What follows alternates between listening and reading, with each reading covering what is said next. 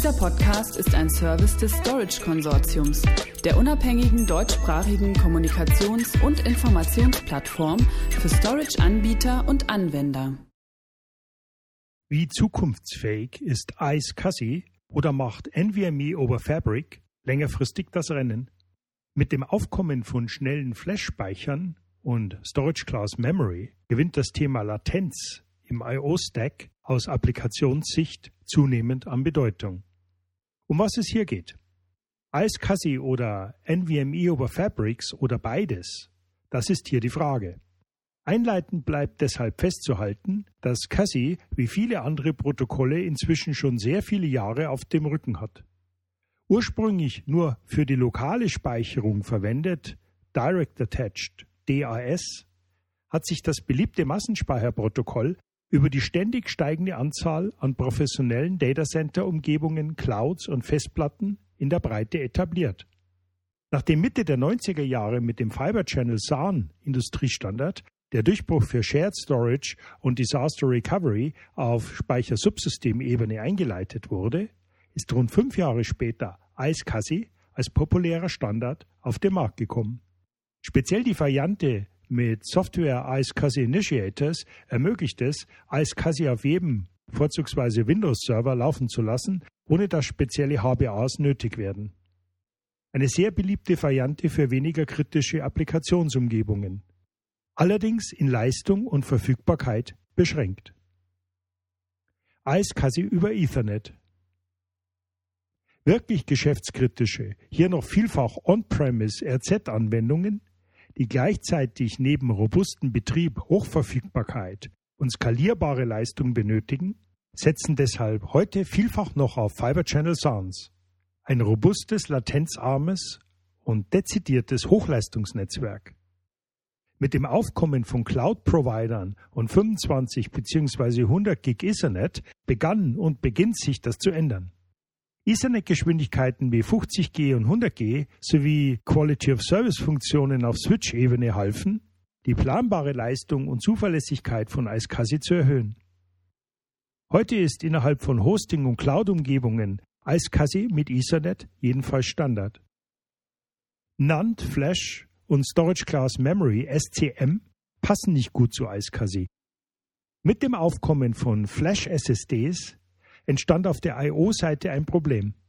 NAND Flash-Drives sind deutlich schneller als bislang verwendete 15K Harddisks und SATA SAS iSCSI mutiert zunehmend zu einem Engpass. Auch rücken Anwendungen im Bereich von Datenbanken wie NoSQL, Big Data Analytics oder weiterhin eine hochgradige Virtualisierung die Latenzzeiten für den Shared Storage in den Vordergrund.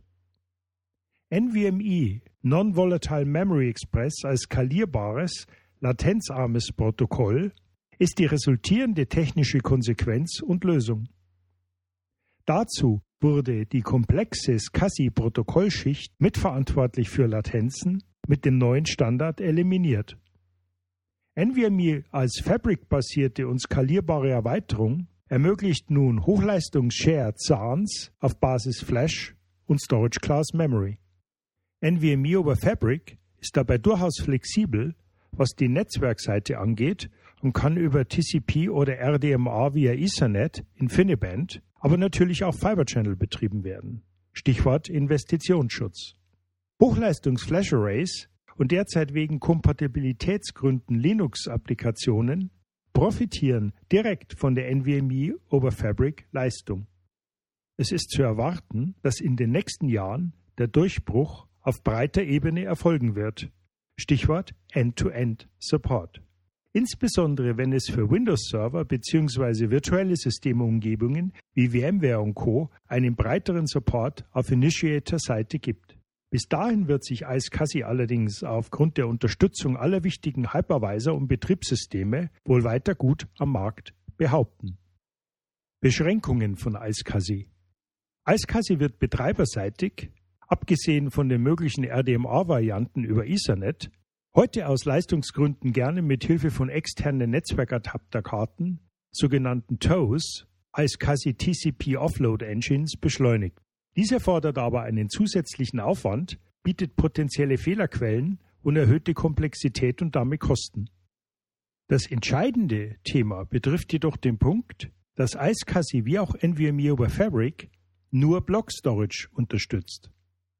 Das rasche Wachstum im Bereich von unstrukturierten Daten führt jedoch gerade, wie wir sehen, dazu, dass parallele Scale-out-Filesysteme aufgrund der gemeinsamen Nutzung von Daten durch mehrere Anwendungen bzw. Benutzer, NFS oder SMB, in Kombination mit der Objektspeicherung und S3 eine Renaissance erleben.